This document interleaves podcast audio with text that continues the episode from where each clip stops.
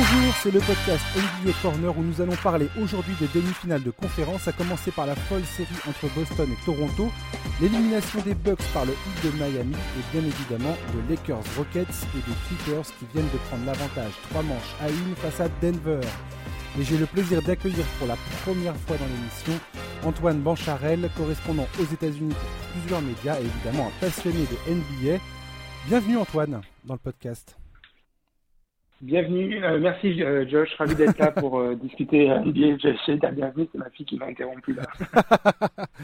eh oui, Antoine est en présence d'un enfant de 3 ans, c'est ça? Oui, pour quelques minutes encore. Donc on espère que la transition va se faire assez rapidement. Et elle nous donnera son avis sur, sur les, sur les, les playoffs. Qu'est-ce qui se passe en ce moment? On aura le, son point de vue peut-être. alors Antoine. Parce que à chaque fois qu'elle voit euh, du basket à la télé, elle croit que c'est moi, et à chaque fois qu'elle voit euh, du tennis à la télé, elle croit que c'est son frère. ça va. Alors Antoine, toi, tu es, aux États-Unis, c'est ça? Euh, Oui, depuis quelques années maintenant. Tu couvres essentiellement la NBA, tu fais d'autres sports? Oui, en fait, je me suis lancé principalement sur le sport. Et puis, au fur et à mesure, les, les collaborations s'enchaînant, ça me permet de plus en plus de me focaliser quasiment à 100% sur la NBA pendant les temps où la NBA joue. Mhm. Euh, et après le reste du temps, on, se, on s'ouvre un peu plus aux autres sports. Après, dans la saison, s'il se passe des faits marquants sur certains sports, je vais, je vais aussi les couvrir. D'accord. Eh ben, on va commencer tout de suite dans ces cas-là avec euh, bah, la première série qui va nous intéresser. Ça va être les Boston Celtics contre les Raptors de Toronto. Une série passionnante entre deux collectifs, deux stratèges sur le banc, deux défenses suffocantes. Euh, je rappelle vite fait que Boston, c'est la première défense de ces playoffs. Toronto, ils sont troisième du classement. Euh, Boston semblait avoir la main sur la série. Euh, Oji Anunobi a sauvé les Raptors avec un tir au buzzer miraculeux au Game 3. Euh, personnellement, moi, je restais persuadé que les Celtics contrôlaient le jeu sur le terrain. Je les sentais en maîtrise dans les matchs. mais Toronto nous a prouvé qu'ils ne sont pas du genre à décrocher. Au contraire, euh, là on a eu un Kyle Lowry des grands soirs, un Norman Powell décisif avec notamment cette interception sur Jason Tatum et ce lay-up plus la faute à la fin du game 6 dans la deuxième prolongation. Ils ont réussi à arracher un game 7 euh, qui se jouera dans la nuit de vendredi à samedi. Comment euh, tu t'y attendais à ce, à ce que ça aille en 7 ou pas toi? Pas forcément, mais c'est toujours difficile à prévoir parce que comme tu l'as souligné, on a tellement des grands stratèges sur le banc que ça peut vraiment aller dans, les deux sens. Ça peut marcher pour l'un, ça peut marcher pour l'autre. Au final, ça finit par vraiment tomber un petit peu sur la réussite euh, au shoot, euh, tellement euh, ils nous sortent la panoplie euh, tactique et technique absolue.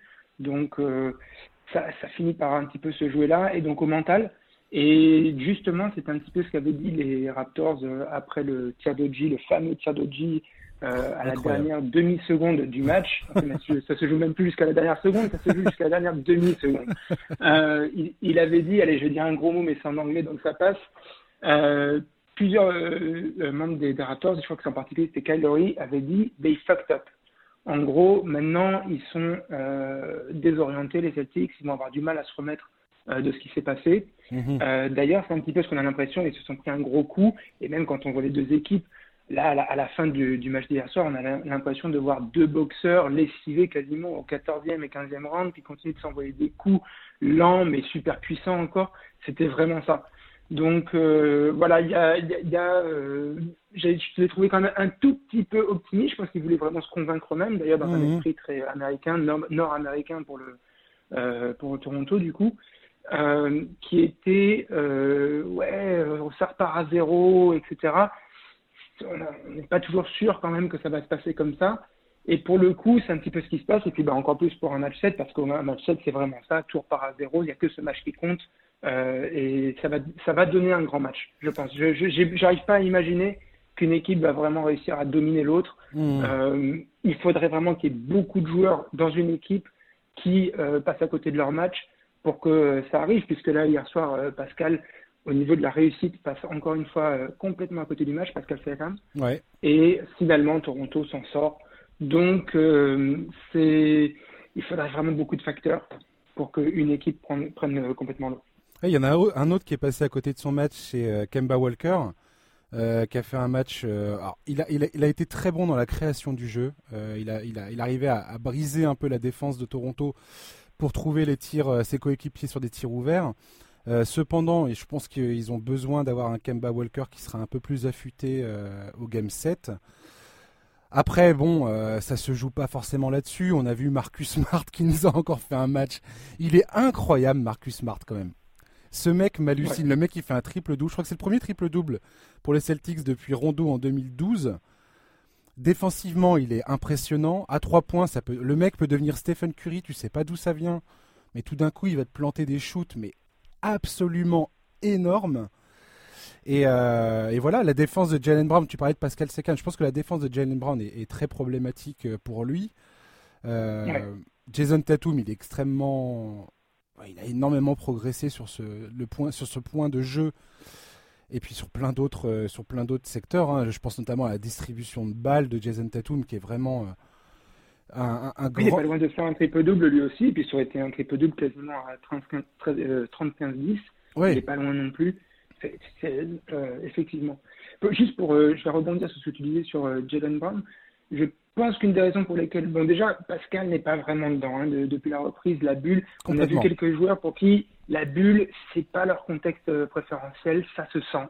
Euh, du côté tricolore, on a eu Evan Fournier. Ça va être mhm. intéressant d'ailleurs quand il commencera à s'exprimer, de voir un petit peu comment il a analysé ça. Euh, on a eu Yanis finalement, c'était pas tout à fait Yanis quand même qu'on a l'habitude de voir. on va reparler des Bucks. Et c'est pas une question de prépa parce qu'on sait que particulièrement Pascal, Yanis et Evan, c'est des gros bosseurs. On, pourrait citer Paul George dans, le même sac. Hein. Paul George, c'est la même. Oui, même si là, ça va mieux, mais effectivement, il y a eu un moment où on ne le retrouvait plus. Euh, donc, euh, c'est un contexte qui, au final, euh, et c'est encore une fois indépendant finalement d'avoir bossé ou pas. sur les blessures, ça peut compter le fait d'avoir bossé, mais pas forcément sur la performance. Et au final, euh, voilà, certains, ce contexte ne leur réussit pas. Ça sera très très intéressant, je pense, d'ici quelques semaines, quand ils auront un petit peu digéré la chose, qu'ils nous donnent leurs éléments d'analyse là-dessus, pourquoi ça leur a hmm. pas euh, réussi ce, contexte.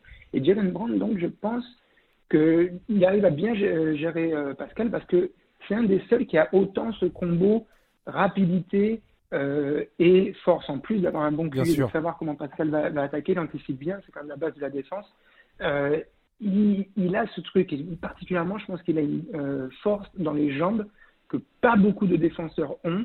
Et comme Pascal n'est pas quelqu'un qui a beaucoup développé ses appuis, il est un petit peu plus à se tordre, etc. C'est un petit peu de Wam euh, en attaque, mais euh, version 2020. il, voilà, si quelqu'un le prend dans les jambes, ça devient compliqué. Ça devient compliqué pour lui. Donc, euh, je pense que ça se joue beaucoup là. Et puis, en plus, comme il est dégoûté, il commence à tirer plein de trois points. Il n'a pas une grande réussite. Donc, euh, c'est vraiment fatal là comme, euh, comme défense sur lui. Oui, et puis Siakam, moi, ce que j'ai dit dans un, précédent podcast, c'est que Siakam, il, pêche un peu encore aujourd'hui dans le, mani, le mani, la manipulation du ballon, le dribble et la création du jeu. Il n'a pas encore tout à fait cette cette capacité à faire la différence euh, dans la, bah, au, poste, dans ses mouvements et ainsi de suite. Il a, plutôt une domination physique, Siakam, il, me semble tout du moins. Et euh, je pense que c'est un des, un des, un des points d'amélioration qu'il va devoir ajouter dans son jeu, à, l'instar de plein de joueurs euh, avant lui, hein, qui ont dû justement développer. À partir du moment où Siakam devient après le départ de Kawhi, un peu l'option numéro 1 du côté de Toronto, euh, il va falloir qu'il développe ça. Et je pense que ces playoffs mettent ça aussi en, relief. C'est la nécessité de Siakam de, encore de passer un palier. Il en a passé énormément au point de devenir euh, le jour la meilleure progression l'an dernier. Là, je pense qu'il euh, va falloir encore améliorer certaines choses, notamment, comme je te dis, le, bah, les shoots en, sortie de dribble et ainsi de suite. Quoi, le, savoir un peu plus créer du jeu avec, avec, avec son dribble, en posant la, balle sur le parquet. Ouais. Et beaucoup de tout ça, justement, repose sur ses appuis. C'est quand même bizarre. L'an dernier, pendant les playoffs, le regretté Kobe Bryant avait sorti un focus euh, sur euh, Pascal et il avait bien pointé que c'était vraiment, si en plus il travaille ses appuis, il va devenir absolument monstrueux. Exactement. on ne dit pas qu'il n'a pas bossé, il continue de bosser Pascal et il continuera toujours de bosser. Il faut savoir aussi que c'est quelqu'un qui a commencé le basket très tard, il est dans une famille de basketteurs, mais lui justement il ne voulait pas trop toucher euh, de la balle orange, donc du coup il s'y est mis plus tard. vers 16 ans à peu près. Donc sa progression est quand même exceptionnelle. Mais euh, là, sur cet aspect-là, sans se dénaturer, sans perdre sa capacité comme ça à, créer dans le mouvement finalement, il faut qu'il travaille ses bases, ses appuis, parce qu'il va en avoir besoin. Au bout d'un moment, l'intensité, ça ne suffit plus. Oui, tout à fait. En fait, à la force de son jeu, il va falloir qu'il ajoute un peu plus de finesse, si je, si je, si je me permets de résumer la, la chose de cette manière. Et euh, la, finesse va passer, comme tu viens de le dire, par les appuis, par une meilleure, euh, un, meilleur un meilleur déplacement de son corps euh, quand il est le, point d'attaque, notamment en poste. Des fois, je le vois, le nombre de passages en force qu'il a fait au début de la série, c'était impressionnant. Et c'est le signe qu'il n'a pas trop d'options supplémentaires dans, dans, sa gamme pour l'instant. Mais bon.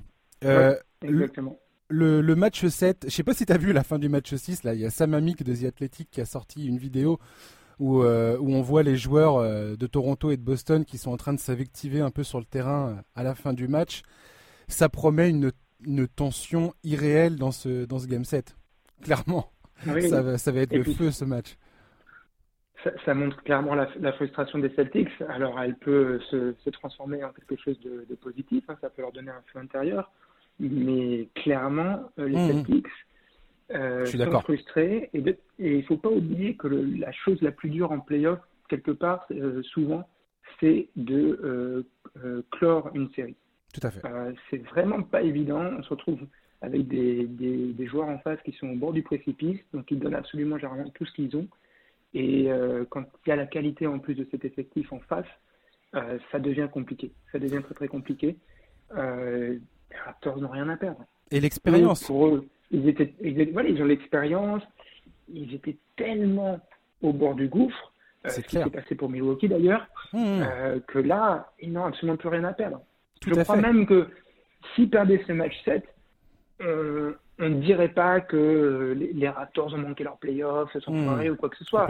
Au final, euh, ils sont allés jusqu'au bout. Et, alors, le match 3, certes, ils l'ont gagné à la dernière demi-seconde, mais c'est pas comme si le match 2 n'aurait pas pu basculer en leur faveur non plus. Exactement. Donc au final, euh, cette série reste très équilibrée malgré tout. Hmm. Même si les Raptors à un moment se sont vraiment retrouvés très très mal, elle reste équilibrée cette série. On va dire que quand Boston a remporté euh, euh, deux, de leurs, deux sur trois victoires, c'était vraiment, il y avait vraiment pas photo quoi. Le Boston a dominé de la tête et des épaules et on sentait que Toronto il pédalait totalement dans la dans la smoule et ils n'arrivaient pas à trouver les solutions. effectivement, là, on a l'impression qu'il y a eu un, shift, un, changement euh, en termes de, bah, de, momentum, d'énergie euh, dans cette série.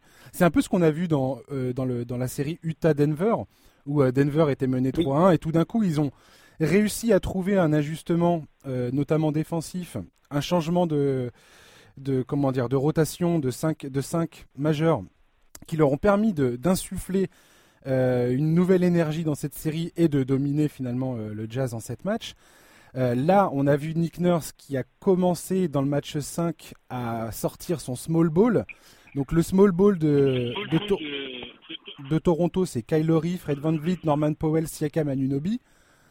Et ça, ça a bien. Il a tenté dans le game 5, ça n'a pas forcément porté ses fruits. Là, dans le game 6, il a réitéré l'expérience et ça s'est conclu plutôt positivement. Ric-rac, certes, mais positivement quand même, parce qu'ils ont arraché ce game set. Ouais. Et c'est intéressant ce que tu disais sur la dynamique euh, avec euh, Denver et, euh, Utah, de l'autre côté, dans la conférence Ouest, parce que au final, il y a aussi ce côté deux équipes qui définissent un petit peu leur place, quoi. Mhm. Euh, au final, euh, Denver et Utah, l'une ou l'autre aurait pu finir euh, troisième à l'ouest. En gros, c'est derrière les deux équipes d'LA. Quoi. Mhm. là, c'est plutôt derrière Milwaukee, même si en finale, maintenant, on se retrouve dans un scénario où c'est qui va un petit peu asseoir sa domination sur l'Est. On attend de voir ce que va faire le 8 et je, je sais qu'on va en parler après. Mais dans leur esprit, c'est ça. Ils se disent, on sait que ça peut être l'une comme l'autre. Donc, c'est savoir qui va prendre le dessus et hmm. s'installer euh, dans, cette position-là. Parce qu'au final, euh, euh, Jazz comme Nuggets et Celtics comme Raptors, c'est des équipes qui se valent. Quoi. Ouais. Tu disais un truc qui m'a. Par rapport à l'autre. Ouais, ouais. Tu as dit un truc qui m'a interpellé tout à l'heure par rapport à, au fait que Toronto n'a plus rien à perdre et que bah, le fait d'avoir arraché ce game set, bah, finalement eux ils sont contents puisque effectivement on donnait pas forcément cher de leur peau à un certain moment dans ces playoffs. Ils étaient quand même à voilà à une demi seconde d'être menés 3-0 quoi. Grosso modo un, un, retard qui est, qui où tu, tu peux tu peux rien faire pratiquement. Enfin personne n'a jamais réussi à faire ça en playoff. Bref tout ça pour dire que Boston si tu reprends un petit peu les les sorties des joueurs dans la presse euh, après les matchs, après les défaites notamment. Je, pense à Jalen Brown qui avait dit ouais, euh, on a perdu ce match, mais on sent qu'on a le, qu'on, sent qu'on sent qu'on a la série en main, on sent qu'on, qu'on sait, on sait ce qu'il faut faire pour gagner, on, va, on va y arriver quoi. On, sait, on sentait une certaine confiance, une certaine, euh, enfin il n'y avait, pas vraiment de doute dans leur dans leur tête. Peut-être qu'ils se convainquaient eux peut-être qu'ils essaient de se convaincre eux-mêmes, mais c'est moi, c'est ce qui me semblait. Là, tout d'un coup, comme tu dis, game set, il peut se passer tout et n'importe quoi. Et finalement, c'est Boston qui va devoir lutter, je pense, beaucoup plus fort mentalement pour essayer de, bah de, de jouer son jeu, en fait. Le, le risque, en fait, c'est de déjouer dans ce genre de match. C'est de sortir de ce qui, de ce qui t'a permis d'arriver jusque-là. Ouais, et puis c'était c'était un petit peu du, du biais, du, du, bullshit, franchement, de, de dire on sait ce qu'on peut faire pour euh, battre Toronto c'est impossible. Euh, les deux coachs d'ailleurs, c'est pareil euh, côté Celtics, si les Raptors disaient la même chose, ça ne voudrait rien dire, euh, à part peut-être dans la tête. Mais sinon, en termes de tactique, etc., c'est impossible. Ils, en, en, cours de, de carton, avant même de, prendre d'autres temps morts et, tout, ils changent complètement leur, leur scheme, leur schéma mmh. défensif ou offensif. donc non, dire qu'on sait ce qu'on doit faire alors que on, on voit des, enchaînements défensifs et offensifs totalement différents d'une possession à l'autre, même pas d'un temps mort à l'autre, encore moins d'un carton à l'autre. Non, c'est de l'auto-conviction, euh, ça. Bien sûr. Moi, ce que je veux dire par là, c'est pas forcément euh, souligner la pertinence ou non de ce que dit Jalen Brown, c'est que oui, c'est très bien compris c'est de voilà, ils essayent de se convaincre même. Et c'est de montrer que euh, la confiance qui était la leur il y a quelques matchs encore, Aujourd'hui, c'est eux qui ont plutôt euh, été secoués, enfin qui sont les plus secoués par ce qui est en train de se passer. J'ai l'impression. Donc, euh, pour le coup, enfin, pour moi, Boston, j'ai hâte de voir l'entame du match. Pour moi, va beaucoup, euh, va, nous permettre d'apprendre beaucoup de choses sur l'état d'esprit de, Boston. Est-ce qu'ils vont arriver appliqués, concentrés et, et en, comment dirais-je, en suivant la ligne stratégique imposée par Brad Stevens, ou est-ce que dès le départ, on va commencer à avoir des joueurs qui vont tenter de faire la différence un peu, un peu, un peu tout seul, sortir justement de leur force collective qui, qui, qui, leur a permis de, de dominer jusqu'alors, euh, enfin de dominer le premier tour et puis de faire des, des très bonnes performances jusqu'ici. J'ai hâte de voir ça. Ça va être très intéressant. Et puis c'est là où le sport devient un petit peu cruel parce que quand même, on sait qu'au final, ces deux équipes se valent, mais euh, ça va être ce match 7 qui va, qui va décider un petit peu du statut hmm. à l'une par rapport à l'autre, euh, alors que franchement, elles, se valent absolument, ces deux équipes. Elles auraient même pu se retrouver les deux en finale de conférence, etc. Il y a, on est vraiment dans un mouchoir de poche. Sans rien enlever d'ailleurs au, au, hit en face. Hein. C'est pas du tout, c'est juste que là on parle de ces deux-là. Mais euh, c'est des équipes qui se valent. Ah, justement. Et qui pourrait être en, finale de conf et en finale. Très bonne transition, Antoine, puisqu'on va parler du 8, qui est euh, en finale de conférence pour le coup, qui a battu Milwaukee 4 euh, manches à 1. Euh, tu as été surpris par ce résultat? Dis-moi un petit peu comment, comment tu, tu l'as vécu cette série? Je ne vais pas faire semblant, j'ai quand même été un peu surpris. Déjà par l'ampleur, même s'il y a Yanis blessé, euh, c'est quand même euh, une sacrée gifle. Et au final, par contre, euh, on savait que le hit pouvait leur poser des problèmes. Déjà, on savait que le hit, en termes d'intensité, pouvait se mettre à égal avec les Bucks, parce que c'est vrai que les Bucks, il y a une vraie intensité, mais elle est surtout portée par Yanis, qui reste, à mon avis, le joueur le plus intense de toute la NBA. mais tactiquement, c'est compliqué, parce qu'en fait, l'option euh, défensive, hein, le, schéma tactique défensif des Bucks, c'est surtout d'éviter de, se prendre des trois points et des paniers au cercle.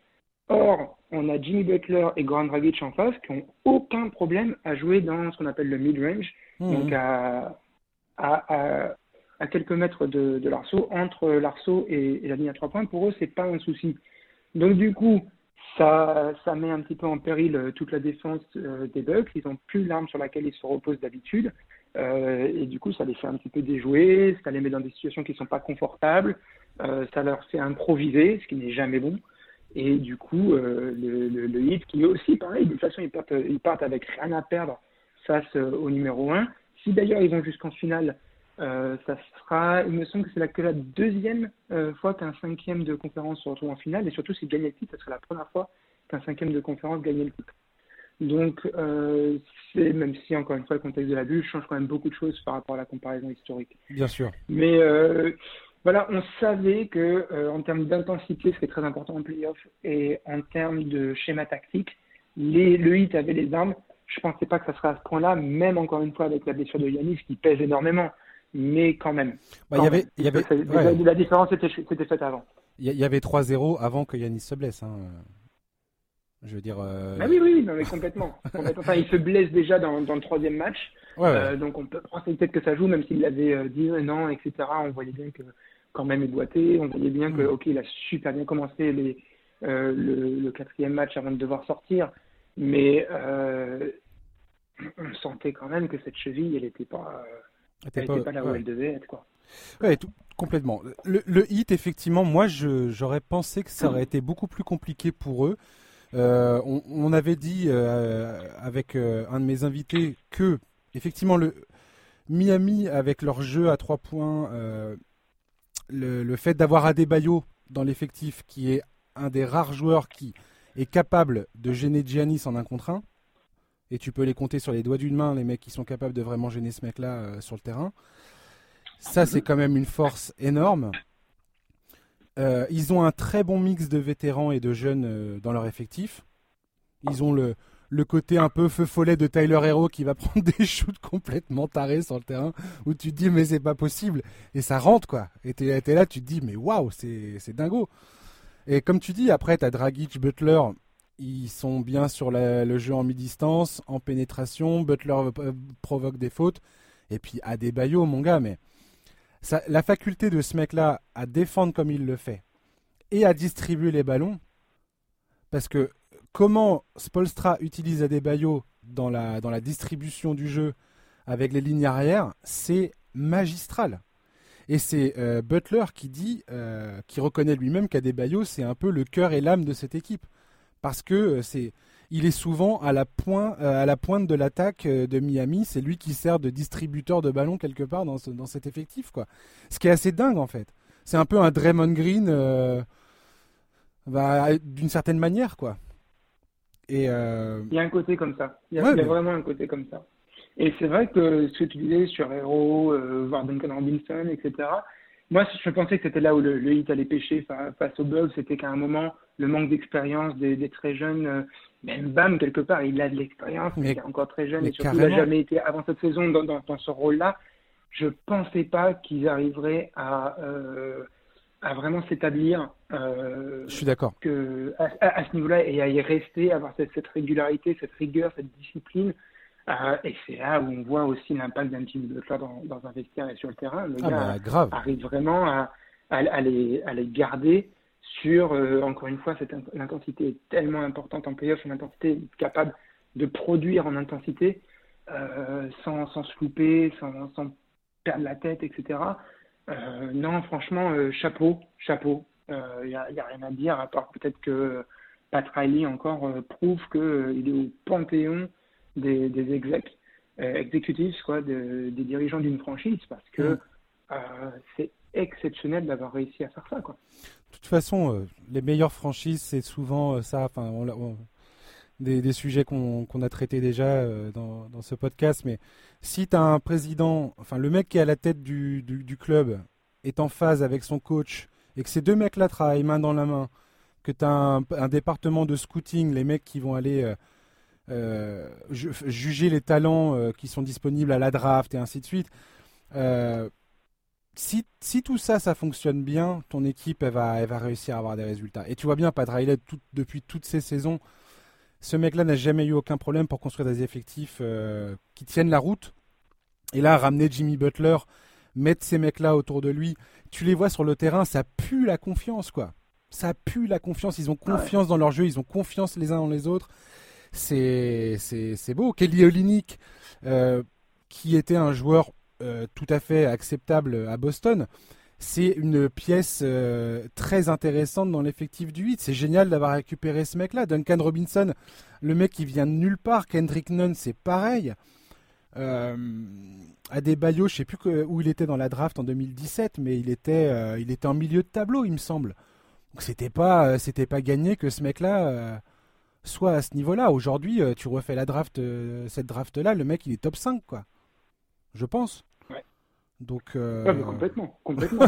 et c'est marrant parce qu'on parle souvent et on, fois on dit que c'est, on pense que c'est peut-être un peu des clichés, des mots outils quelque part, de dire la culture du hit, la culture du hit, elle existe.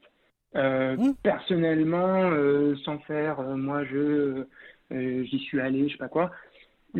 Moi, c'était une de mes premières expériences hors région New York, au test, Philly, Boston, etc d'aller euh, à Miami, euh, à l'époque euh, du, de LeBron et, et, Dwayne Wade et Chris Bosh et, Allen ensuite. Mhm. Euh, on arrive, c'est vrai, c'est juste vrai. et en plus, j'avais pas tellement de notions culture du 8, etc. et tout.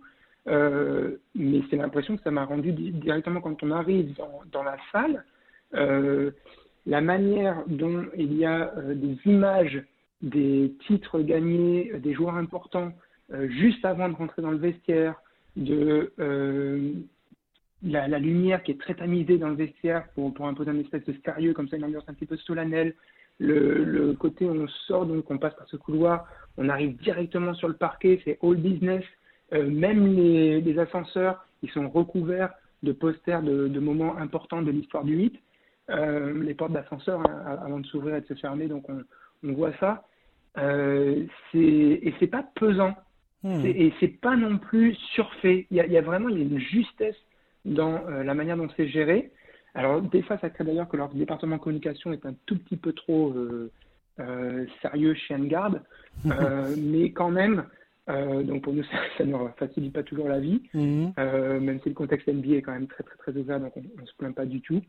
Mais franchement, il y a, il y a cette impression de, de, sérieux, de all business qui est, qui est vraiment, dans une ville de Miami qui, elle, pour le coup, est très, très, très, très euh, superficielle. Ouais.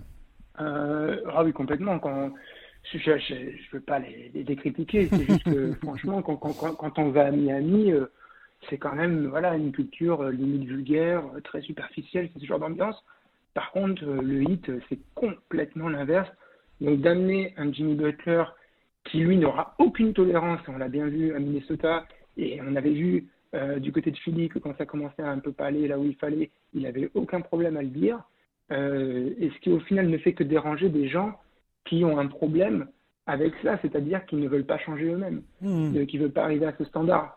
Donc, euh, quand on est dans un, dans un, dans, une, dans un contexte comme celui de Miami, où euh, il n'a pas besoin de, de dire qu'il y a du bullshit parce que du bullshit, il n'y en a pas, bah, c'est bon.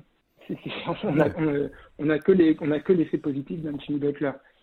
Se passe aussi, c'est qu'encore une fois, du côté des Bucks, Bledsoe disparaît et ça fait trois ans de suite, mais c'est plus pardonnable. attends, attends, attends, attends, attends. On va parler des Bucks. Juste vite fait pour terminer sur Miami. Je sais pas si tu as eu l'occasion d'écouter le, podcast de JJ Reddick avec, euh, qui a invité récemment Chris Bosch. Mais Chris Bosch parle justement de cette culture du 8. Et, et, et, si tu suis euh, Pat Riley depuis toutes, les, enfin, toutes ces dernières saisons, que ce soit Knicks et après à Miami, on sait très bien, euh, si on a suivi ce mec-là, que quand tu arrives au training camp de Miami, les joueurs doivent être, doivent arriver en top, au top de leur forme physique. C'est euh, obligatoire. Obligatoire. il, mesure, il, mesure, le, taux de graisse. Exactement. Exactement. Et, il raconte ça. Il te, renvoie la... ouais, il, te renvoie à la maison si, si t'es pas euh, au niveau. Euh, et, et, on voit bien que cette équipe de Miami, euh, comme tu dis, je pense que Jimmy Butler est, la parfaite euh, personnification de cet état d'esprit du club. travailler. Ça semble cliché de dire ça, mais, mais, mais bordel, on voit bien qu'il y a des différences dans certains clubs. Quoi. Je suis désolé. c'est on, on, on, l'invente pas le truc, c'est comme ça. Et tu vois bien qu'à Miami, les mecs ils sont affûtés, que Spolstra, il y a, y, a y a personne au-dessus de lui, il y a aucun joueur qui va être au-dessus de lui. Pat Riley a toujours dit Spolstra, c'est mon gars, il est là. Même quand il y avait LeBron James, c'était euh, voilà mhm. Spolstra. Parce que LeBron James au début, euh, la première saison à Miami, euh, on va dire qu'avec Spolstra ça se passait pas super bien et il était limite à essayer de le faire sauter. Pat Riley a jamais bronché, il a toujours dit non tu vas faire avec, mon garçon. Tout le Brand James que t'es, tu bosses avec ce mec-là, point barre. Et tu vas faire ce qu'on, tu vas faire comme, on fait, et tu vas voir ce que, ça, que ça va aller quelque part. Et ben, ils ont gagné deux titres. Mais, euh, mais là, cet, effectif euh, respire cet, cet état d'esprit. Le travail, l'exigence, le, collectif, et, et on fait pas les marioles sur le terrain, quoi. et, et, ils, ont eu, ils ont eu cette bonne dynamique. Il y a aussi ça en NBA, c'est que tu arrives sur une bonne dynamique ou pas en playoff. Tu, la mayonnaise, elle a pris ou pas. Euh, ton collectif, il est, il est au point ou pas. C'est comme ça. Et, là, j'en reviens aux Bucks, puisqu'on allait enchaîner sur les Bucks.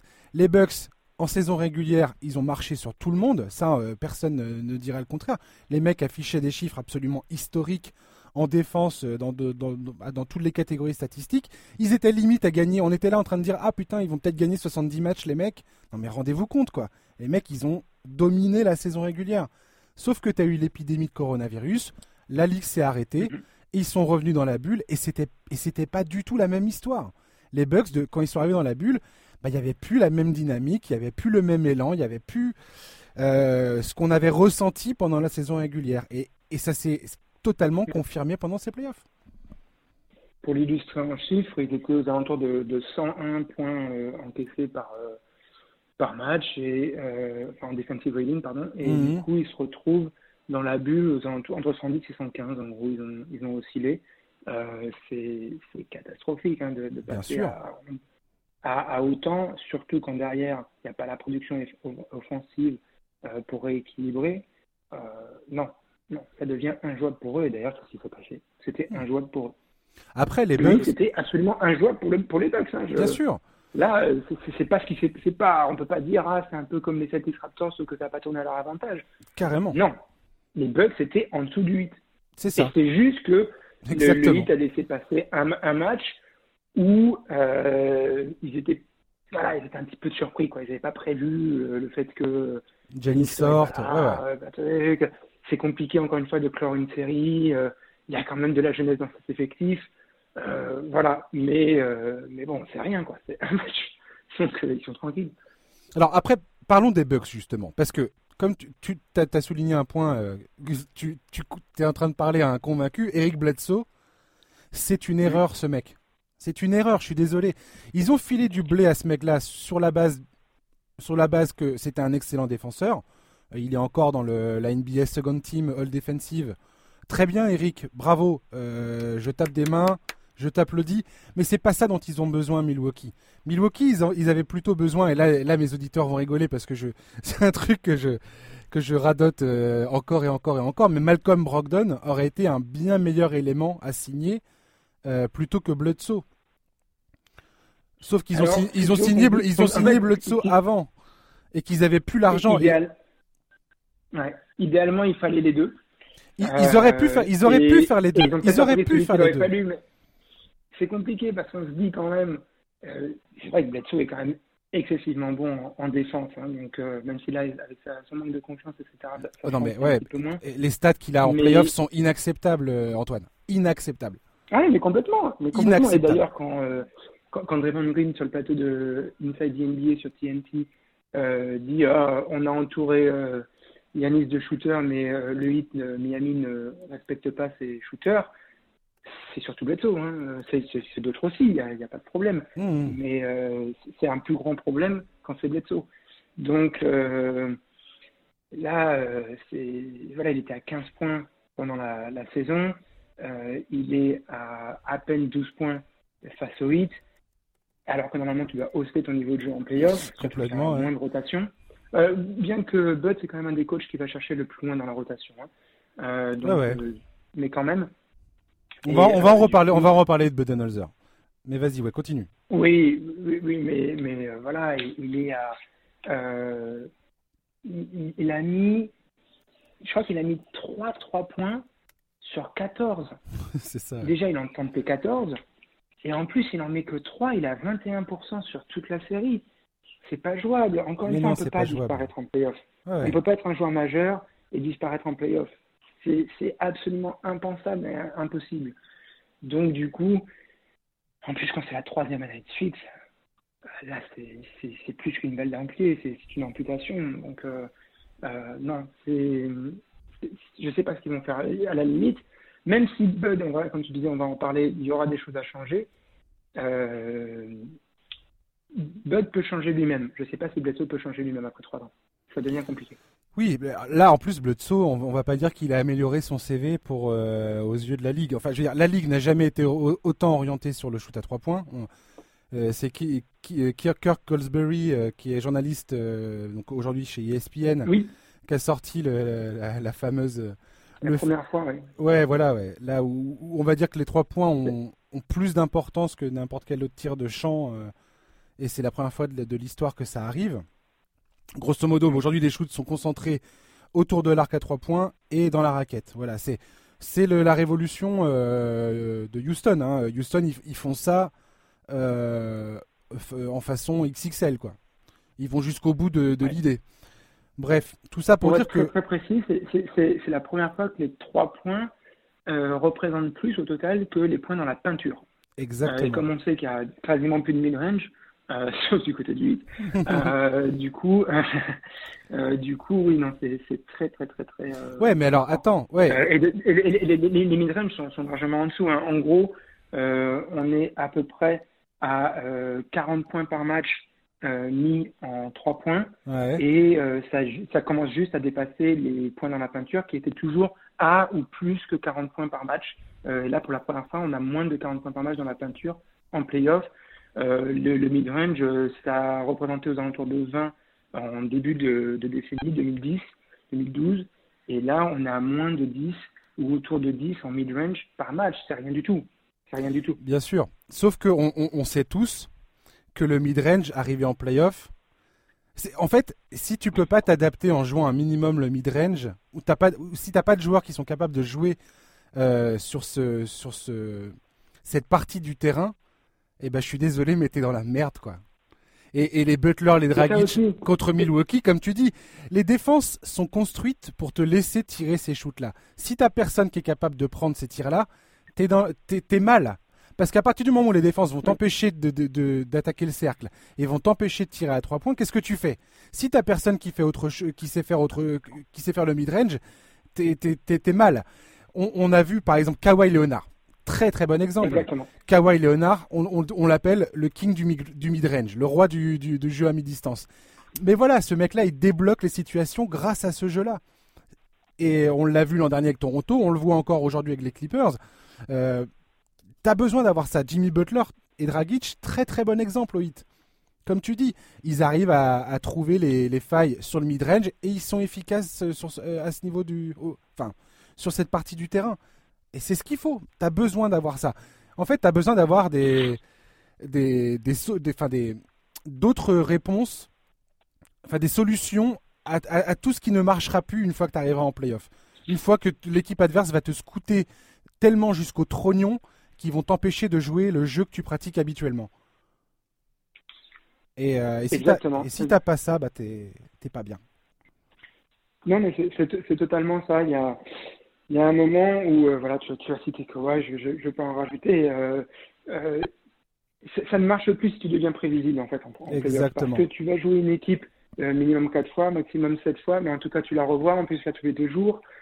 Sans même en plus changer de contexte. C'est même plus comme si on n'a pas fait d'une salle à l'autre, qu'il y avait des voyages et autres. Là, on est dans une bulle, on joue tous les deux jours, dans la même salle. Euh, les trucs d'animation sur le terrain, ça fait rien comparé à une vraie salle de 15-20 000 personnes. Donc, à un moment, euh, c'est encore pire. C'est encore pire. Si t'es prévisible, t'es mort. Donc, mm. ils sont devenus prévisibles. Ils n'ont pas, effectivement, il faut pouvoir rajouter, en plus de la peinture et des trois points, il faut pouvoir ajouter du mid-range. voilà voilà, c'est, euh, je sais pas si on peut en dire beaucoup plus. Au final, je crois que on a beaucoup résumé la, la, situation là. C'est, hmm. c'est, inquiétant, mais euh, au moins ils ont euh, le, le plan de travail qui est établi pour les docs. Ils savent ce qu'ils doivent faire. Je pense pas que ce serait de se débarrasser de Bud, demander à Bud de changer un peu. Il faut euh, qu'il soit capable de sortir, euh, de s'adapter un petit peu plus, de, de, sortir plus de choses. Mais euh, au final, garder Bud, à mon avis. Hein, je, On verra. Mon humble avis, je ne vais pas me poser en, en expert. Par contre, je ne sais pas si on peut trader Bledsoe, mais il va falloir lui rajouter quelqu'un. Quelqu'un qui apporte autre chose. Alors, qui apporte du 3 points. Euh, Peut-être que Bledsoe peut travailler un peu. Encore une fois, c'est bien compliqué quand on s'est planté trois fois de suite en playoff. Mais euh, bon, peut-être. Hein, on a vu des, des joueurs euh, arriver à changer un petit peu. Je... Voilà. Ouais, Budenholzer, la, la, grosse critique de, enfin déjà à, à l'époque d'Atlanta, c'était qu'il n'était pas très bon dans les ajustements, justement, qu'il avait, il avait tendance à. Alors, c'est pas qu'il ne fait zéro ajustement, hein, ça, serait une, une ânerie totale de dire ça. Budenholzer essaye d'adapter euh, son jeu, bien évidemment, euh, dans ses séries de playoffs. C'est juste qu'il reste quand même assez dogmatique par rapport à, certains, une certaine philosophie de jeu. Et il veut pas trop déroger à cette, règle-là. Je vais pas aller toucher le, le temps de jeu de Giannis. Moi, j'ai jamais cru que c'était ça la solution, euh, ni des autres d'ailleurs. Mais c'est justement, comme on a dit tout à l'heure, avoir un, avoir un plan A, un plan B, c'est bien, mais il faut que tu aies un plan C, D, E, F. Quoi. Euh, quand plus tu avances dans les playoffs, plus ça va être difficile. Plus tu vas tomber sur des défenses extrêmement, enfin, extrêmement fortes qui vont te sortir de, tes schémas habituels. Donc il faut pouvoir prévoir ça. Est-ce que virer Budenholzer c'est la solution à Milwaukee? Je ne le pense pas non plus. Maintenant, il va vraiment falloir qu'il euh, bah, apprenne de ses erreurs parce qu'il y a un moment, il faut, que ça s'arrête. Et puis bah, l'effectif, il est à repenser. Le problème, c'est qu'aujourd'hui, ils n'ont pas vraiment de gros contrats. Donc faire venir un, grand, un, joueur avec un, contrat un peu important, là tout le monde parle de Chris Paul. Mais faire venir Chris Paul, ça veut dire que tu vires 6 euh, autres joueurs de ton équipe. Donc tu perds en profondeur de banc. Euh, donc c'est une toute autre euh, une toute autre équipe quoi. C'est ça. C'est on va leur faire euh, un petit peu confiance. On va voir. C'est quand même une franchise compétente, hein, donc. oui oui. Bien sûr. via recrutement, via draft, etc. Ils peuvent amener la pièce, puisque maintenant on, voit des, joueurs très bien draftés, même au deuxième tour. donc, est-ce qu'ils arriveraient à apporter cette pièce? Et surtout, comme tu l'as dit, il faut que Bud soit capable de, changer. Euh, c'est marrant parce que euh, je ne vais pas prétendre qu'on est amis ou autre. C'était un des premiers échanges que j'avais avec Jacques Monclar, mais il me disait sur Twitter, euh, après que j'ai dit quelque chose sur Bud, euh, ouais, c'est un petit peu le problème de l'école Spurs, quoi. C'est que, alors même si lui, Pop, il a réussi à savoir s'adapter et à changer, mmh. il y a un petit peu c'était ce schéma sur lequel on reste, un peu monolithique, qu'il qui a voilà, il soit euh, dans son stack, il va falloir qu'il rajoute un assistant qui lui sorte des options un peu différentes, euh, soit euh, c'est pas un problème de gens dans le staff, c'est aussi, euh, j'y pensais parce que c'est ce qui se passe du côté de, de Toronto, hein, c'est que euh, Nick Nurse a une manière de gérer son staff où en fait il leur demande tout le temps de changer. Hmm. C'est-à-dire qu'il n'y en a pas un qui est assigné à la défense et hmm. l'autre qui est assigné à l'attaque et un qui est en charge des remises en jeu et un autre qui joue, qui fait du player dev qu'avec tel joueur ou tel trois joueurs tout le monde passe avec tous les joueurs, tout le monde, un match va faire l'attaque, un autre match va faire la défense, un autre match va faire les remises en jeu, tout le monde change tout le temps. Donc lui aussi, ça lui permet d'avoir cette variété, de changer tout le temps. Il y a peut-être quelque chose à s'inspirer de ce côté-là euh, pour Milwaukee, parce qu'il va avoir besoin comme ça de changer euh, dans sa philosophie, dans sa routine, dans sa manière de faire. Un match ne se joue pas dans les 48 minutes euh, qui, euh, après le coup de sifflet. C'est vraiment tout ce travail, ces heures, ces dizaines, ces centaines d'heures de travail qui se passent avant, qui créent hmm. euh, cette capacité justement à, au moins de temps en temps, être capable d'apporter cette variété. Hmm, tout à fait, ouais. On verra bien. En tout cas, les Bucks, ils ont des, des, gros, des grosses questions à se poser parce que Janis, il est free agent bientôt, dans un an, je crois. donc, pour l'instant, il dit toutes les bonnes choses. Hein. J'ai pas envie de me barrer, tout ça, machin, tout ça. Je vais rester. Il n'y a pas de problème, Mais il n'a pas dit qu'il allait, qu'il allait signer l'extension. Exactement. Donc, donc, donc, ça veut tout dire. À mon, à, mon avis, euh, je, suis juste un avis, je ne prétends pas que j'ai la vérité, mais euh, la personne dont je le lis, et on verra, hein, peut-être qu'il va la signer, mais ça m'étonnerait quand même. Euh, il va pas la signer et en gros, il est en train de dire aux Milwaukee Bucks, vous avez un an. C'est cette année ou jamais. C'est ça, c'est ça. Il est, il Parce que là, on aura fait tout ce qu'on a pu faire.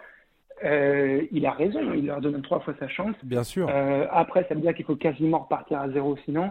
Euh, quitte à repartir un peu à zéro, autant aller ailleurs. Hein. Hmm. Donc, il, à mon avis, c'est comme ça que ça se passe, mais je, peux me tromper. Peut-être que Yanis a des qualités exceptionnelles qui font que quoi qu'il arrive, il restera à Milwaukee. On verra. on verra. On, a tous les, on a, on a eu tous les exemples ces, ces 20 dernières années. On a eu tous les exemples. On a eu les, des joueurs qui sont restés, des joueurs qui sont partis. Euh, des mecs, on, on, mhm. se doutait pas qu'ils allaient partir, qui sont partis. Euh, d'autres, on pensait qu'ils allaient euh, faire leur valise à la première occasion, puis finalement ils sont restés. On verra bien. On va enchaîner avec Lakers Rockets. le game 4, c'est ce soir. et ben voilà une série qui a commencé bizarrement pour les Lakers. Ils ont perdu le premier match, il me semble. Euh, et, puis là, tout d'un coup, on a eu euh, LeBron James et Rajon Rondo, notamment sur le dernier match, qui ont activé le mode playoff. Euh, là, ils sont devant 2-1. J'ai plutôt confiance dans le fait que les Lakers parviennent à, passer ce tour. Franchement, j'étais assez circonspect au début. Je me suis dit que la, puissance offensive de Houston allait potentiellement poser un problème, quand bien même les Lakers ont une très très bonne défense j'étais enfin plutôt confiant dans le fait que Houston ne se fasse pas forcément marcher dessus à l'intérieur bon euh, au final ouais c'est pareil hein. au final on ça n'a pas la boule de cristal donc, donc on peut pas euh, prétendre qu'on va faire un pronostic exact ou quoi mais dans les impressions effectivement Houston donne un petit peu cette impression de devenir prévisible pour une équipe comme les Lakers. Ça a toujours euh, été leur problème voilà, ne repose que sur sa réussite. Alors certes, euh, en saison, ils ont pu leur poser des, des, problèmes et même donc remporter les matchs, mais il y a un moment où quand on est dans un contexte différent des playoffs, si en plus Harden commence à disparaître comme il l'avait fait à un moment face à OKC, Westbrook on sait qu'il est complètement inconstant. Euh, et qui. Il fait, en fait, Westbrook fait beaucoup d'erreurs. Il, il a des défauts. Il a, voilà, il a des défauts qui deviennent vraiment, vraiment gênants. Euh, c'est fou parce qu'il va prendre des, des, il va attaquer le panier quand il faut pas, il va prendre des millions quand il faut pas, et il prend les trois points quand il faut pas. Trop souvent, quoi. Pour un joueur de cette stature. Euh, ça serait, et, aussi important. surtout comme ça, on aurait l'habitude, mais, mais là, c'est pas un J.R. Smith, c'est Russell Westbrook. Quoi. Donc, euh, c'est un joueur, si l'équipe est à son service, ça va. Si l'équipe n'est pas à son service, il n'arrive pas à s'y mettre. Euh, lui au service de l'équipe. Euh, et ça devient très, très, très, très compliqué. Alors voilà, c'est comme ça reste un joueur exceptionnel avec des capacités athlétiques quasiment inédites. Forcément, il aura des matchs où il peut avoir de l'impact, voire des fois dominer et survoler. Mais face aux Lakers, ça va arriver combien de fois ça? Donc, oui, oui, bien sûr que les Rockets peuvent encore gagner euh, un match, voire deux. Je ne les vois pas gagner quatre matchs au total. Il faudrait vraiment que les Lakers passent à côté. oui. Euh, oui. À mon avis, euh, côté Rockets, ça va devenir trop compliqué. Mais bon, on peut avoir beaucoup de réussite. ils peuvent innover. Hein. Il, y a, quand même cette capacité. en fait, Mike D'Antoni, certes, reste fidèle à certains principes. et il va mourir avec s'il faut mais ça l'empêche pas quand même de euh, savoir sortir euh, une, certaine variété quand même. Donc au final. Euh, Alors après la question pour les Lakers, c'est est-ce que LeBron James va être capable de garder ce niveau de jeu sur toute la série? Oui. oui, probablement. Oui, lui c'est l'inverse. Lui c'est l'inverse. Au final, il n'y a qu'un match ou deux où il peut peut-être un petit peu se planter. ouais, ouais. Être... Je, vois, je, vois, je, vois, je vois difficilement ça arriver. Peut-être Rondo plutôt qui. C'est Rondo, voilà, exactement. C'est ce que j'allais dire. Il, est un peu hors de forme quand même, hein, donc euh, là, euh, c'est. Il l'a confirmé puisqu'il l'a fait que sur plus d'un match, mais euh, je ne sais pas s'il est capable de le faire quasiment tous les matchs. Il y a un moment où il n'est pas en rythme. Donc, hmm. je n'en avais rien et je, je, tiens d'ailleurs à, à, souligner, peut-être qu'on peut faire un point précis sur lui. Euh, ce qu'il fait est vraiment, vraiment très fort, mais euh, je ne sais pas si on peut lui demander de faire ça à chaque match. Exactement. Moi, il n'y a peut-être pas besoin. Ouais. Il y a, il y a peut-être pas besoin, effectivement. On va voir. euh, J'ai trouvé une stat assez intéressante concernant cette série.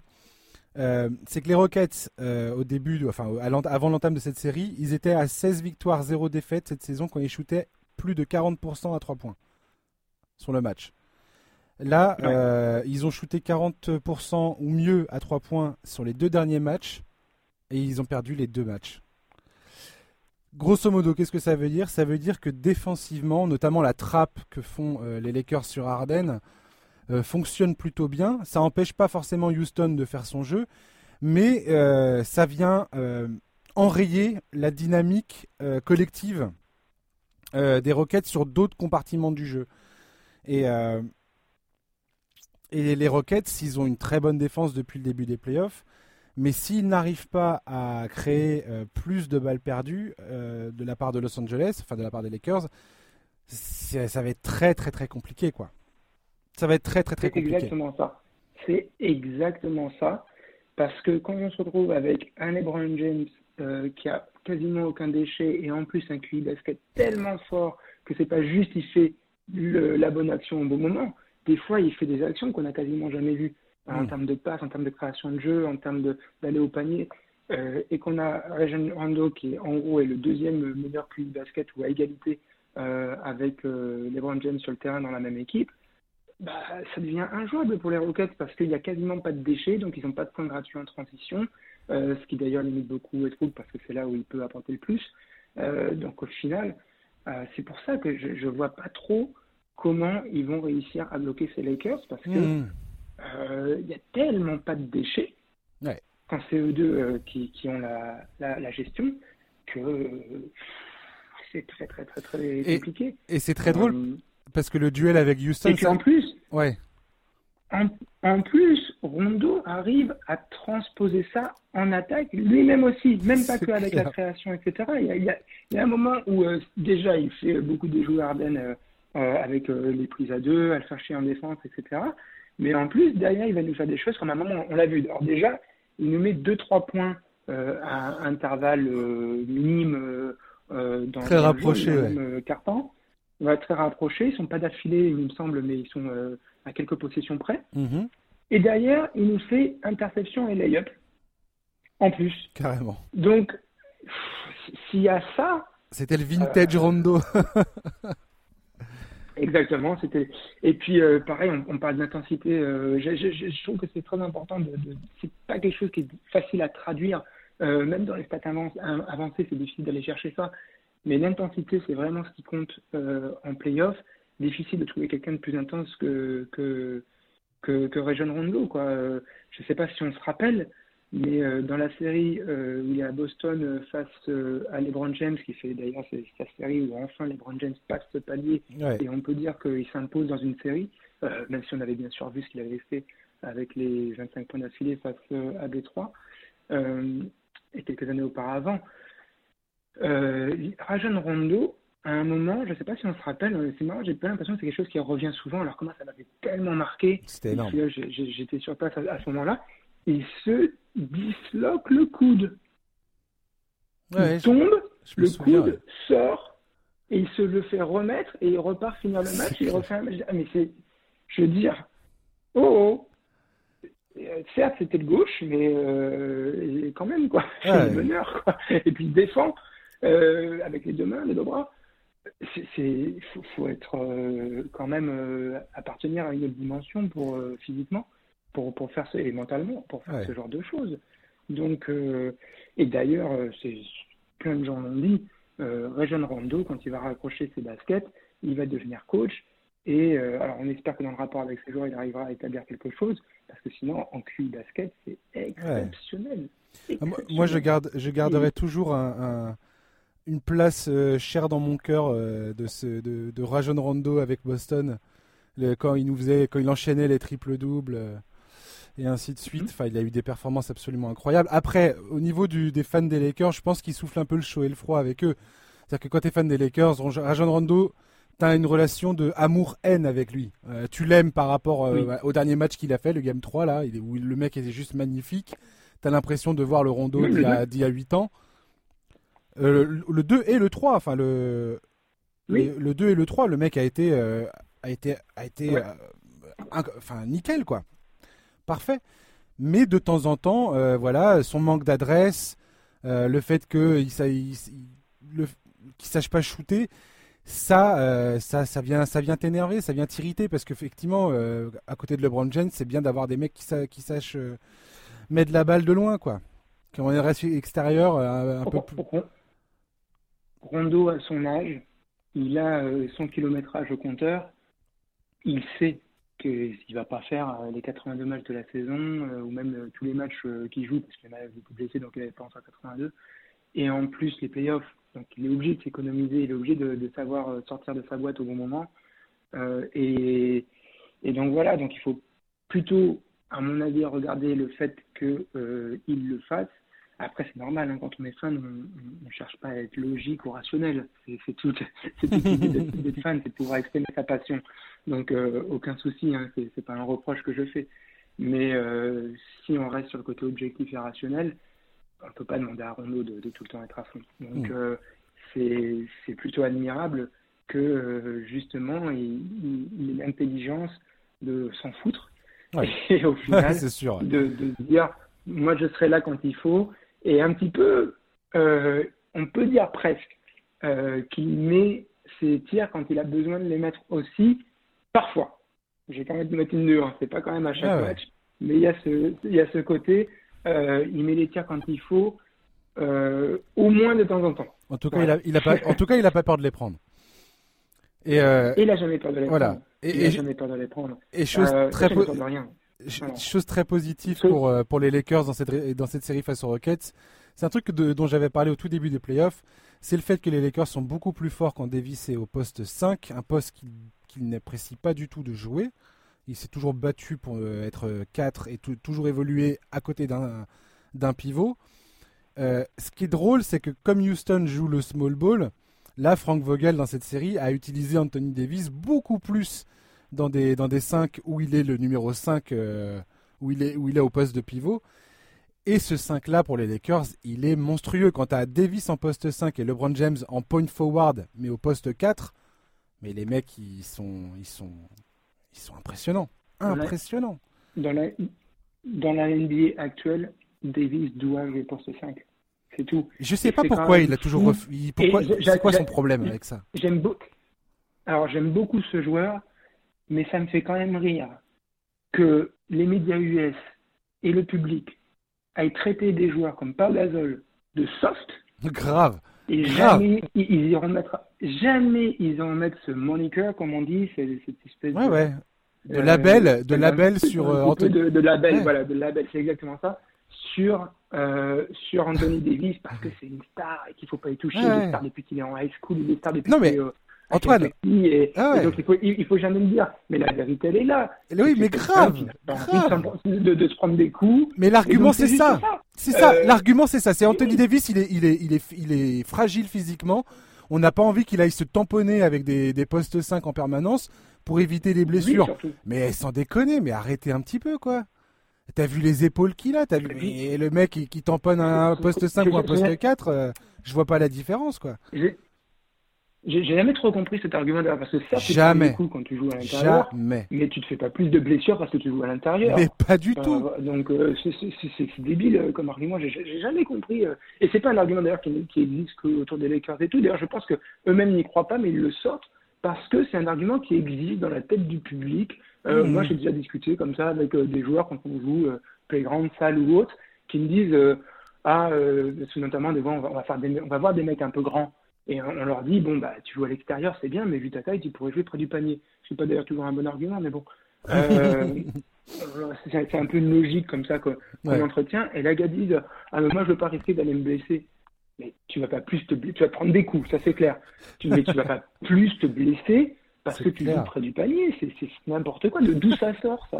Donc, euh, donc, non, franchement, non. Non, mais ça, c'est le, ça, c'est le point positif pour les Lakers dans cette mais série. Mais je pense qu'ils n'y croient pas. C'est juste qu'ils pensent que, euh, pardon, qu'ils savent que euh, Anthony Davis a cette mentalité-là, qui est une mentalité soft. Et euh, voilà, donc ils le, il le conforte dans son propos et dans son attitude, ce qui n'est pas une bonne chose. Hmm. En tout cas, il faut savoir un petit peu les challenger aussi. Quoi. Bien sûr. Vogel, tu, vois bien de toute façon qu'il commence le match avec un, avec un centre, avec un 5 euh, classique. Puis très rapidement contre Houston, je pense que les mecs ils jouent une poignée de minutes avec Howard, avec Howard, avec Anthony Davis au poste 4 et puis très vite ils, ils, le mettent en 5 et puis c'est et puis c'est plié quoi. Personne ne revient sur l'histoire. Je, je, vais continuer euh, un petit peu sur la même lancée avec Anthony Davis. Encore une fois, c'est un joueur que j'aime beaucoup. C'est pour ça que je suis un petit peu exigeant avec lui. C'est parce que je voudrais euh, qu'il fasse plus et je trouve qu'on lui en donne un petit peu trop, trop vite. Mais c'est un, euh, cauchemar en poste 5 en plus, ce mec. Le, pour, pour, moi, je, je, vais aller un tout petit peu plus loin. C'est un petit peu abusé qu'il soit dans, la discussion de DPOY, honnêtement. Ouais. Et qu'en plus, il est fini deuxième. Et je suis même pas sûr, après là c'est juste un jugement, après là je pense que ça peut passer, ça dépend juste des critères qu'on prend en compte, qu'il devrait être first team euh, defense. Euh, hmm. En termes d'impact défensif, ça n'est que le quatrième intérieur de toute la ligue. Hmm. Sur l'impact défensif. Ah je veux bien que oui, il est versatile, il peut aussi défendre un peu au périmètre et mid-range. Et D'accord, mais à un moment, on te demande d'avoir un impact défensif. D'accord Si tu que quatrième intérieur, tu ne dois pas être dans cette discussion-là. C'est dire, je vais pas m'accaparer euh, ce propos. Euh, c'est après avoir lu euh, un, article de John Ollinger, dont on peut critiquer l'approche, mais qui, qui, quand même au moins en a une, qui n'est pas basée juste sur ah je le sens, mon pifomètre, je sais pas quoi. voilà. au bout d'un moment, moi, sur ce que je vois de light test d'Anthony Davis, et quand je regarde un petit peu des chiffres, et quand en plus je lis des gens comme John Ellinger qui font ça encore plus profondément que moi, je, trouve que c'est quand même assez une évidence. Ça n'en a rien à sa qualité, mais c'est juste qu'il n'est pas tout à fait, à mon avis, à ces sommets-là. On est quand même en train de le mettre euh, dans, le top 5 euh, défense, dans le top 5 MVP, euh, dans le top 5. C'est, oh, oh, oh. À mon avis, il n'y est pas tout à fait encore. Il est tout prêt, mais il n'y est pas tout à fait encore. Forcément, quand, quand on revêt l'uniforme des Lakers, tout d'un coup, il y a une aura supplémentaire qui se rajoute. Pour l'instant, euh, c'est quand même plus de l'aura qu'autre chose. Il, a ce potentiel d'aller plus loin. Il faut continuer à le pousser d'aller plus loin. Je suis entièrement d'accord avec toi. Là, si, on, lui donne cadeau, il n'ira pas. Ouais, Anthony Davis, euh, pour moi. Et puis, et puis euh, si on est vraiment fan des Lakers, à un moment, il faut être logique parce que LeBron James, même si c'est un extraterrestre, il va pas faire ça à 45 ans non plus. Hmm. Donc, euh, si c'est Anthony Davis qui doit tenir la baraque derrière, bah, c'est ça, c'est ton futur. Hein. C'est le futur du club. Et moi, Anthony Davis, j'ai toujours trouvé ses performances, notamment en playoff, hein, parce qu'en saison régulière, euh, soit, mais on n'en est plus là avec Anthony Davis. Hein. maintenant, ça se passe euh, dans les phases finales. Et j'ai toujours trouvé qu'il était un peu à osciller entre les très très bonnes performances. Des fois, il est vraiment. t'as rien à, rien à redire, t'as la mâchoire qui c'est l'oscillation qui pose problème, c'est exactement ça. T'as la mâchoire qui tombe, tu te dis, il est, il est ce joueur incroyable. Et puis, je sais pas pourquoi, euh, sur un match, il va te faire, il va te faire, t'as l'impression qu'il en a, soit qu'il en a rien à péter, soit qu'il est, il, il y est pas mentalement. Et, j'ai l'impression qu'il est des fois un peu, un peu, un peu fébrile, quoi, psychologiquement. Tu vois ce que je veux dire? Enfin, je sais pas. Je, je me demande s'il n'est pas usé au final. Mais c'est ça le problème, c'est que si tu te si tu te challenges pas, si tu te mets pas dans des situations difficiles, tu peux pas en ressortir plus fort. C'est ça. Tu vois ce que je veux dire? Bien Donc il ne pourra pas devenir plus fort s'il ne se met pas dans des situations difficiles où il va devoir en ressortir plus fort parce qu'il n'y a que comme ça qu'on devient plus costaud. No pain, no gain. Donc à un moment, euh, arrêtons de, le euh, protéger. Au contraire, alors il ne faut pas qu'il se blesse, mais au contraire, sur l'aspect mental, sur l'aspect un petit peu physique, va au carton, prends-toi un petit peu des coups, fais-toi un peu lessiver. Euh, soit, comme on a décrit euh, cet X-Raptor, un boxeur de 14e et 15e reprise qui est groggy, euh, qui doit un petit peu chercher quand est-ce qu'il va mettre les patates, mais quand il la lâche, il la lâche bien. Euh, mais apprends à faire ça, sinon tu ne pourras pas. Tu ne pourras pas devenir Super Saiyan. Ouais. non, mais complètement. On va finir, on a déjà dépassé l'heure, dis donc. On va finir avec Clippers Denver. Euh, les Clippers qui ont gagné euh, leur match 4, ils mènent désormais 3-1. On va dire que Denver a laissé passer une sacrée occasion au match 3 où ils étaient vraiment euh, affûtés, ça rentrait, tout se passait bien et puis finalement les Clippers ont réussi à arracher cette victoire. Là, bah ça s'est pas si mal passé que ça pour Denver. Je veux dire, ils, tiennent quand même les Clippers à 96 points, il me semble, sur le match, mais ils finissent par perdre 96-85. Euh, Denver, je, je pense pas qu'ils vont refaire ce qu'ils ont fait à Utah euh, face aux Clippers. Je ne pense pas. Non. Alors, je vais prendre deux exemples de coach. Un, c'est Mike Malone qui écrit, il me semble dans le premier ou tout début de deuxième carton, sur son, sa palette, euh, il écrit euh, son petit tableau. Euh, Let's fucking go right now. Ouais. sur, le, sur le banc, là, hein, pas, Sur, sur, le banc, sur un temps mort. Let's fucking go right now. Si tu dois pousser ton équipe quand tu es déjà mené 2-1, c'est un problème. et Rivers, defense, defense, defense. Quand on dit defense, defense, defense, en fait, on veut dire à, son équipe faites un effort, faites un effort, faites un effort. Hmm. Ou soutenez votre effort. Soutenez par contre, c'était avant le match dans le, vestiaire. Pourquoi? Parce que Malone sait que son équipe est moins armée. Donc la seule chose qui peut euh, permettre aux Denver Nuggets de s'imposer face aux Clippers, euh, ça sera d'avoir un effort supérieur. Donc, et de ne pas être tétanisé, de ne pas euh, baisser un petit peu euh, la tête ou les épaules euh, quand on se heurte face à une équipe de cette qualité sur certaines phases de jeu, parce que à un moment, il n'y a que ça qui peut les, les, sauver, ils sont moins armés. Et Rivers, pourquoi il demande à son équipe de garder cet effort tout le temps? Parce qu'il sait qu'il y a une forme de suffisance du côté des Clippers, il y a une forme d'obnubilation qu'envers les Lakers. Il pense qu'il n'y a que les Lakers au final qui peuvent leur poser des problèmes, particulièrement à l'ouest. Euh, donc, du coup, euh, ils, euh, ils, ont cette, cette, nonchalance, cette suffisance, cette irrégularité parfois. Donc là, il veut que ça s'arrête et il veut qu'il plie cette série pour bien se concentrer justement sur les finales de conf. parce que d'ailleurs, que ce soit Lakers ou Rockets, si ça se passait bien pour les Rockets, il va falloir garder une intensité, une discipline, une rigueur de tous les instants. donc voilà, il insiste là-dessus ce qui tourne, à mon avis, tactiquement à, l'avantage euh, des, des Clippers, c'est qu'ils peuvent se permettre d'en mettre tellement sur, Murray, ce que n'avait pas tout à fait euh, le Jazz dans Exactement, ouais. Que qu'au final, c'est hallucinant. Euh, ça devient trop compliqué pour lui. C'est hallucinant. Il se prend vague sur vague sur vague. Il se prend Kawhi, PG, donc Paul George, et Pat Beverley. Et, et, des, fois, Maurice. Et des fois, Maurice. Parce que ça, c'est que les mecs qui, Ouais, c'est que les mecs qui défendent en un contre sur lui, alors qu'il se prend euh, quasiment des, prises à deux ou des trappes euh, en permanence. C'est clair. Donc, euh, au bout d'un moment, au, bout d'un moment, et derrière, il y a des mecs comme Harris, etc., qui peuvent défendre. Donc, c'est ça devient, ça devient compliqué. Hein. Ça, devient compliqué. Euh, Michael Porter Jr. est trop jeune. À mon avis, sa sortie, il n'a pas besoin de le dire dans les médias, ça, où euh, je voudrais avoir plus de tout, je voudrais que passe un petit peu par, plus par moi. Hein. Il faudrait qu'on varie un peu plus euh, l'attaque. Ça, je suis d'accord avec, je suis d'accord avec ce qu'il dit. Je suis d'accord avec le principe. Oui, mais tu le dis pas dans les médias. Mais tu le dis pas comme. Et puis alors la, nonchalance avec, elle, avec laquelle il sort le truc, j'adore. Tu sais, le mec, il est là, ouais le style de euh, mine de pas y toucher, mais au final, le mec, ce qu'il est en train de dire, c'est potentiellement euh, une grenade dans le vestiaire. Euh, enfin, grosso modo, il remet en cause le travail du coach et la, position des, deux, des deux joueurs qui portent l'équipe depuis le début, quoi. Donc, what the fuck, tu vois. Et Damien Lillard a critiqué sa sortie d'ailleurs dans la presse. Et je comprends tout à fait, tu vois. Mais, mais il a pas tort dans le sens où aujourd'hui, les Nuggets, s'ils n'arrivent pas à, à varier leur attaque, c'est un ça, ça va être un problème, euh, ça va être un énorme problème quoi. Le problème c'est que la défense des Clippers, les mecs c'est pas, c'est, ils sont pas nés de la dernière pluie quoi. C'est pas des lapins de six semaines quoi. Ils savent très bien euh, ce qu'ils doivent faire, ils savent très bien bloquer les autres joueurs. Euh, les Gary Harris et ainsi de suite, il y a plus personne qui arrive trop à faire ce qu'il faut faire. Et puis voilà quoi.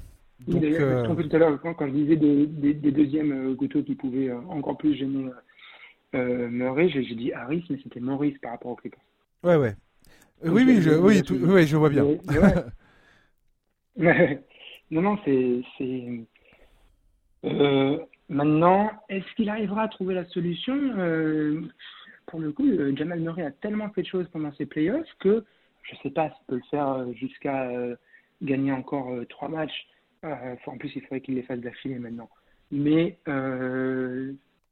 il faut quand même que les Clippers se méfient. Hein. Il peut leur prendre un ou deux matchs. Je suis d'accord avec toi. Ça dépend pas que de lui, mais ça ne dépend pas que de lui. Mais si le reste de l'effectif marche et que Murray arrive à, à passer cette espèce de, de, muraille de Chine qu'il a en face, il y a, y, a, une chance si, si la forteresse un, une petite brèche, c'était possible. Ou alors euh, faisons confiance à Mike Malone pour peut-être trouver un peu d'autres solutions, les hmm. attaquer différemment, trouver d'autres choses. On sait les, les qualités de, de, Jokic euh, en organisateur. Il y a, il y a, peut-être peut peut peut euh, quelque chose à faire.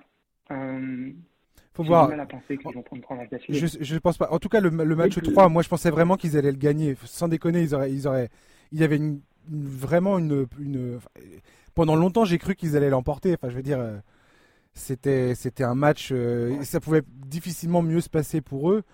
Euh, hier soir, ils ont fait une défense exemplaire contre, contre les Clippers. Alors, bien évidemment, euh, Kawhi nous sort un match très très fort, mais, la défense était là. la défense était là. Les Clippers qui marquent 96 points, c'est bien. C'est ce que tu veux en fait. C'est ce que tu cherches.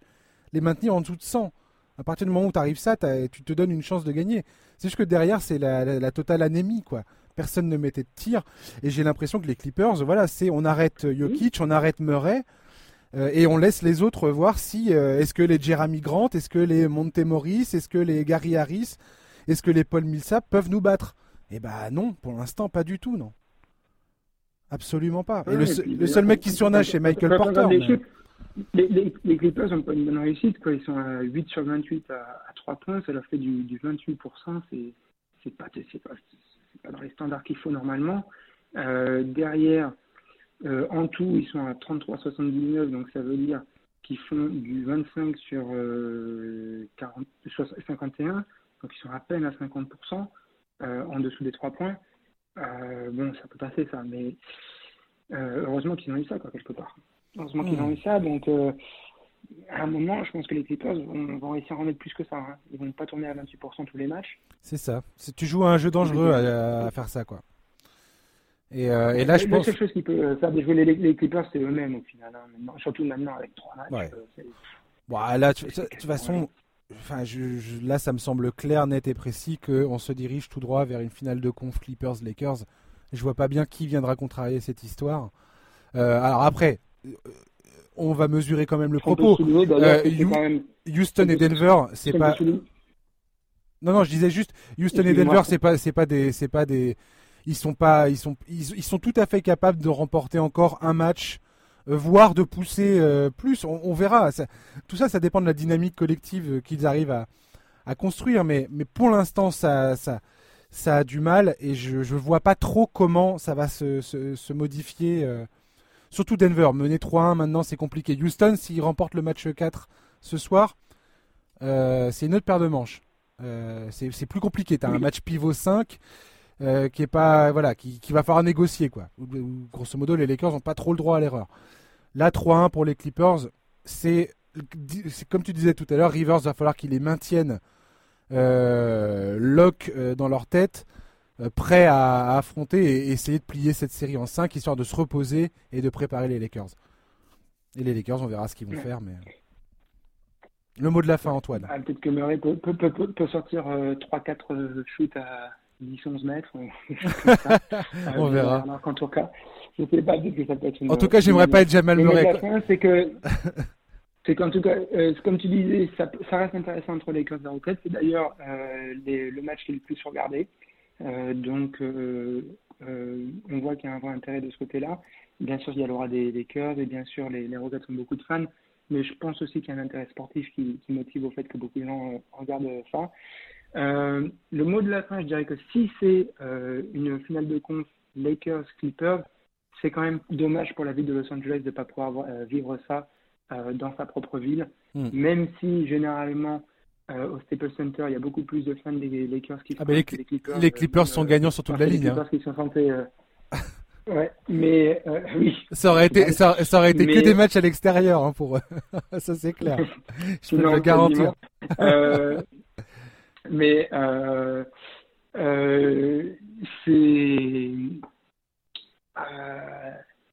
c'est c'est dommage quoi. Moi, hmm.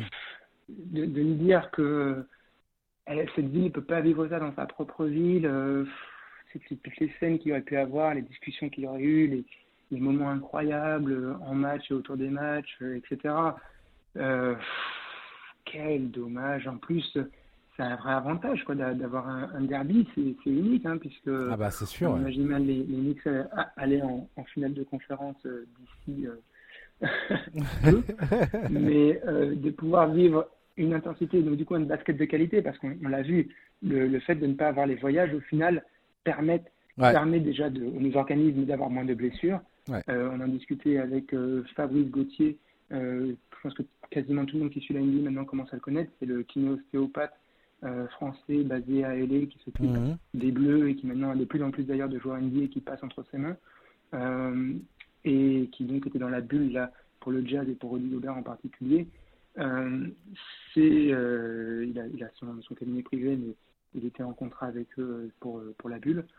Euh, il le disait à un moment, le, le fait de ne pas avoir les voyages, ça repose tellement les organismes, ça, ça, ça bah permet du coup aussi d'avoir un, niveau de jeu qui est très très très élevé, en plus de ne pas avoir les blessures. donc c'est vraiment une belle affiche à suivre quand on a un derby dans sa propre ville à ce niveau-là, une finale de conférence, qui est donc le maximum qu'on puisse avoir pour un derby. C'est dommage que ça ne puisse pas être en plus avec l'intensité du, euh, du bain, du cru local. C'est dommage. Et j'espère aussi que derrière, on n'aurait on pas une finale euh, Lakers-Celtics sans ça, parce que qu'est-ce que c'est dommage aussi de ne pas avoir ces fans qui peuvent apporter ça quand, quand c'est une rivalité historique qui a tellement défini ce sport. Euh, ouais. En même temps, Antoine, on était à deux doigts de pas de pas avoir de. Je, je, je, veux pas finir sur. Voilà, je veux pas finir sur un point négatif, mais quand même, il, il faut rester euh, objectif et, le dire et journalistique quand à un moment. c'est dommage de ne pas avoir ça si c'est ce sur quoi on, on se dirige pour l'un ou pour les deux. Quoi. Oui, bien sûr. On l'avait dit sur le premier podcast de la reprise. On est content. On est content d'avoir les playoffs, on est content d'avoir des finales de compte, on sera content d'avoir des finales. Voilà. Le... on en aura. La NBA, euh, les, les, les, playoffs sans public, c'est extrêmement dommageable, effectivement, parce que c'est tellement une ambiance particulière. Ça fait tellement partie de l'intensité générale que, que, tu peux ressentir sur le terrain qu'effectivement c'est dommage. Maintenant, moi je trouve que le basket qui a été proposé dans la bulle à Orlando euh, est quand même de très très bonne qualité. Euh, il y a eu euh, cette interruption nécessaire à un moment euh, initié par Milwaukee. Ça, a repris. Et voilà, d'un point de vue purement de fan NBA, je trouve qu'on on, se, régale. Et l'affrontement Lakers-Clippers, dans cette ambiance très particulière, certes, mais avec deux clubs. Allô? Ouais, euh, oui, je t'entends bien. Ouais, ouais. Non, avec deux clubs, euh, avec euh, Kawhi d'un côté, LeBron de l'autre. Et puis ces deux clubs. Ce sera la première finale de conférence de l'histoire des Clippers quand même. Kawhi qui frappe encore sur les premières fois.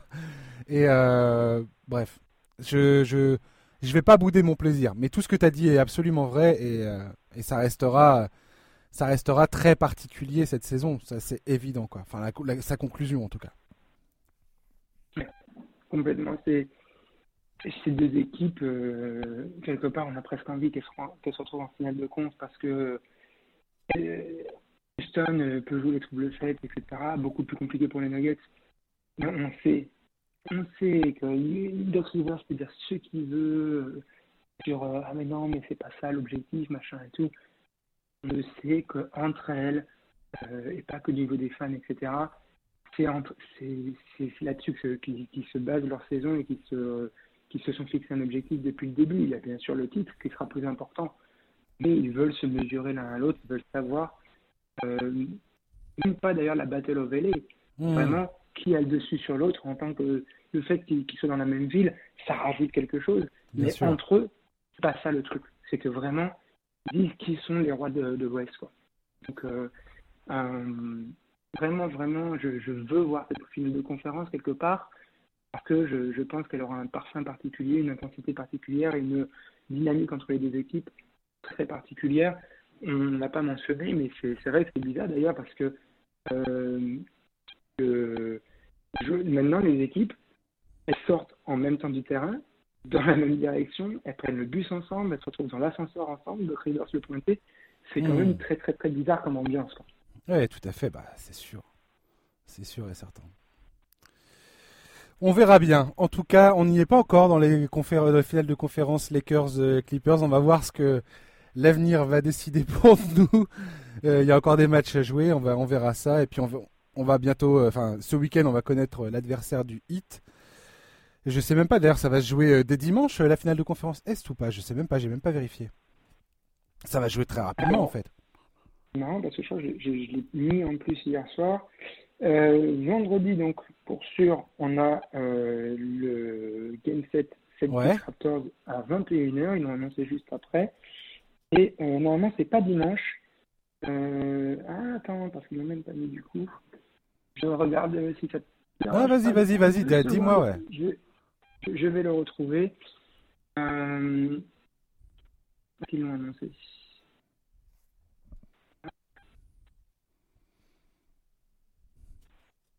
donne. Officiellement, non, pas annoncé encore. D'accord. Bon, bah, on verra bien. En tout cas, merci beaucoup, Antoine, d'avoir été avec nous euh, pendant cette, cette, heure plus plus euh, dans le podcast NBA Corner. C'était un plaisir de t'avoir. Un vrai plaisir partagé. Et chers auditeurs, bah, écoutez, on se retrouve la semaine prochaine pour un nouveau numéro. Donc les conférences, la finale de conférence Est aura probablement commencé. Je verrai quel jour euh, pour faire le prochain podcast la semaine prochaine. Ce sera peut-être pas jeudi prochain, ce sera peut-être avant, histoire de faire le, le, bah, bilan du début de la conférence Est et, très certainement faire un, un, peu un preview de la finale euh, de la conférence Ouest. Voilà. D'ici là, je vous souhaite une bonne fin de semaine, un très très bon week-end et je vous dis à très bientôt. Bye bye, merci beaucoup, au revoir. Ciao.